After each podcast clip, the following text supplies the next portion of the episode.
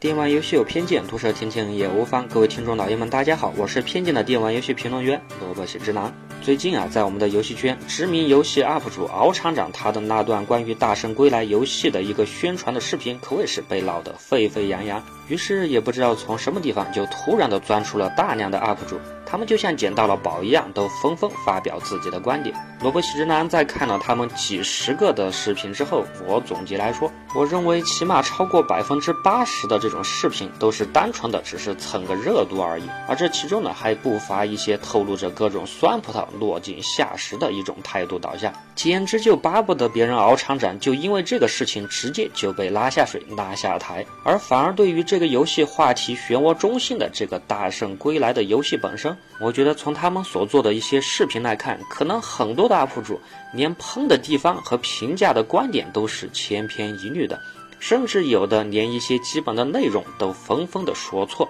所以我可以很负责任的说，他们很多的一些所谓的好事者的评论，连这游戏都没有真正的玩过和研究过，他们直接就把别人的稿子和观点就拿来用，而这背后的目的，毫无疑问。就是为了蹭个热度，要个流量。就萝卜喜之郎本人来说，他们这样的表现真的是嗤之以鼻。而在我看来，这件事的关注点应该并不只是某个 UP 主的行为，或者是对一款游戏的评测是否客观，而我们是应该透过这次事件来和大家的好好聊一聊《大圣归来》这类新兴的、单纯靠着网红流量所撑起的作品的一个新的类型。为了解密扼要，萝卜喜之郎姑且把这类新的作品就叫做网红游戏好了。而这究竟是个怎么样的运作模式？而我们又应该如何去看待它？也正是我今天所想讲的话题。首先，既然是网红游戏，那么首先我们也就来看一看什么是网红现象。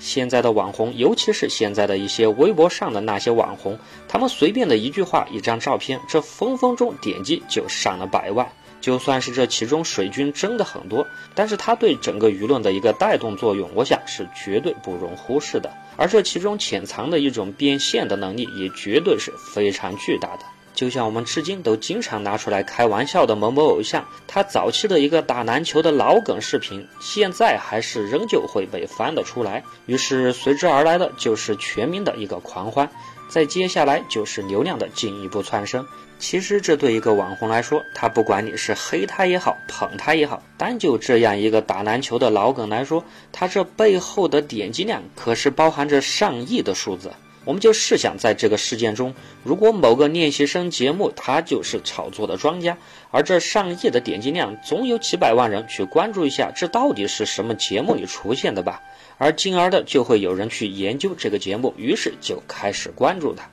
你说，如果你是经商的老板，面对着这个上亿的关注的可能，你会不会心动？所以现在很多人才说流量高于一切。这对于商家来说，这流量就等于广告的点击量，而广告的点击量就等于产品的销量，最终产品的销量就等于无尽的金钱收入。而再反过来看，对于网红这种产品本身来说，基于这样的逐利的原因，就更是有无数的人不惜不要脸也要出位去赚取流量。比如前段时间的乔碧罗殿下，他不也是利用了这么样一个逻辑，所以他现在甚至是远远比之前还要火爆嘛？再说的远古一点，之前的凤姐之流不也是这样炒作起来的吗？就算是你把它封杀了，只要有话题，只要曾经的流量在那里，只要有人热论，那么它就可以继续的捞钱。而在这些流量的背后啊，又有几个人去认真的分析这个网红产品、这个网红人物，它本身的内涵，或者说它真正的实力和水平到底在一个什么位置？所以，从利益的角度上出发，这打造一个网红的现象，或者利用网红的流量，这本身就无可厚非，这是一种必然的趋势。资本运作本来就是逐利的，而且这样靠着流量明星、话语掌权之人作为宣传的一种运作模式，说实在的话，这在游戏的整个行业来说，都还是只是刚刚的兴起，但是真的还算非常的新颖。毕竟这样的运作所随之带来的，绝对是超高效的一种关注度和提升效果。就拿 B 站来举例，如果说有一款新上的游戏，有比如敖厂长、王老菊，甚至是和游戏沾边的黑镖客、伊丽莎白鼠这样的顶级流量主播去推荐，那你觉得这个游戏不火的可能性到底有多少？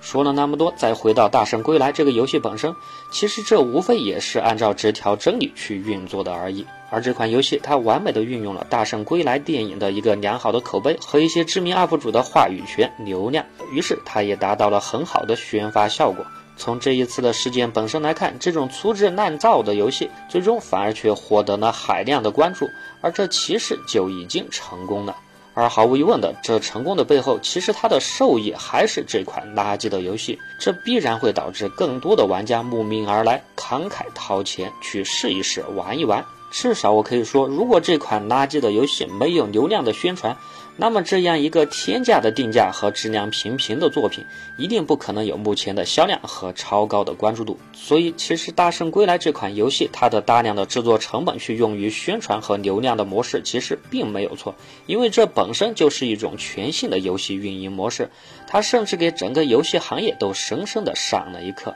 萝卜喜之呢，至少在目前的这个时间点，可以肯定的是。今后的这类流量游戏一定会越来越多，而今后这样的宣传广告也会越来越多。而对于我们广大玩家来说，其实也不用发散的太多，以至于对整个游戏行业都充满了悲观。这毕竟就是一个现实，而这就是今后的常态。当然，对于真正的玩家来说，他是不太可能会被这种表面的流量所影响的。毕竟，他充分的游戏经验早就造就了他自身毒辣的一套挑剔的游戏选择取向。而对于一些边缘玩家，尤其是一些年龄偏小、平时就不太关注游戏行业的人来说，这种流量的带动方法可以说是真的是切中要害。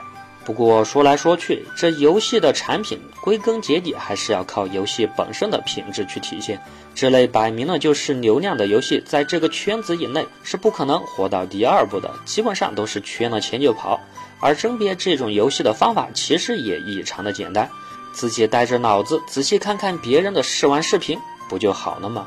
实在不行，现在很多平台都是有限时退货功能的嘛，那你自己下载一个，亲自玩玩看。不就什么都清楚了。好了，不随大众，表达个人观点，另辟蹊径，共享别样思维。我们是玩家，游戏才是本体。我是萝卜喜之郎，这次的节目就到这里，我们下期见。